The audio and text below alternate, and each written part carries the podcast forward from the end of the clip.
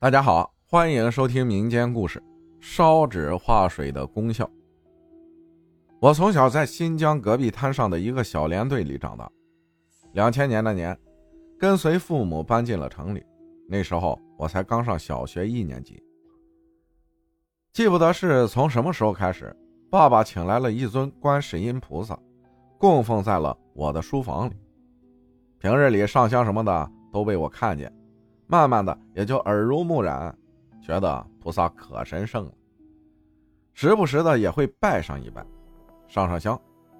记得有次小学组织清理城市垃圾学雷锋活动，要清理树林里的垃圾，可能是因为快到清明节前后了吧，林子里有烧过或者没有烧完的黄纸钱。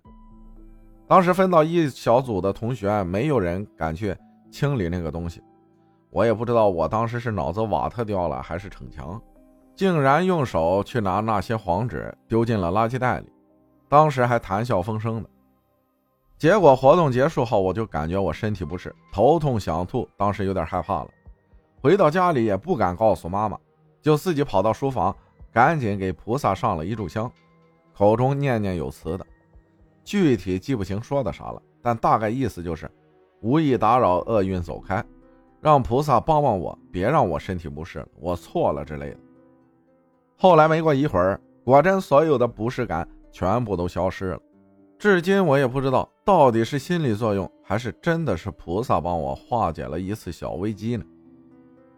如果说这个是一件概率性事件，那我经历的另一件事，让我更加确信了，除了人类，真的有灵魂的存在。二零零四年。我跟随外婆妈妈回了内地老家，那是我第一次出远门回内地看亲戚，对什么事物都很好奇。当地是旅游胜地，刚去的那几天玩的是很是开心。然而过了一个星期左右，家里的表妹就拉肚子发烧了。当时家里人都以为是夏天我们果子吃多了，消化不好导致的，也没在意，就让妹妹吃了药好好休息。然而没过两天，我也莫名其妙的开始发烧了，但是没有拉肚子，就只是发烧。吃了退烧药还是不见好。后来舅舅就骑着摩托车载着我跟妈妈去了当地的诊所挂吊瓶。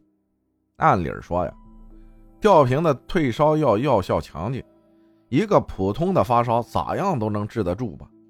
然而两天过去了，一点作用都没有。发烧反反复复的，后来实在是难受的不行了，就开了药回家休息了。我只记得我当时昏昏沉沉的，也不知道自己睡着没有，想吐又吐不出来，只隐隐约约听到外婆跟客厅的大人说着什么，然后端来了一碗水，点燃了一张纸，嘴里念念有词的把纸画到了水里，拍了拍我，让我伸出我的右手中指。在水里站着，在额头处画一个十字。当时正值我难受的时候，听外婆这样说，我很不耐烦，觉得外婆神神叨叨的。但是后来又不得不照做。然而后面发生的事情惊呆了我。在我画完十字的一瞬间，我突然感到强烈的呕吐感，根本控制不住。妈妈还没把盆子端过来呢，我已经吐了一地了。神奇的是，吐完以后，我一下子就觉得难得的轻松，好像之前的难受一扫而光了。到了下午，我已经完全恢复正常了。后来我问外婆：“你是施了个什么魔法这么厉害？”外婆跟我说：“因为吃药打针都不见我病情好转，所以就考虑到那方面的原因了。”她在烧纸化水的时候问话。最后断定是老家那边已故的一个舅奶奶过来看我了，因为我从小在新疆长大，没见过我。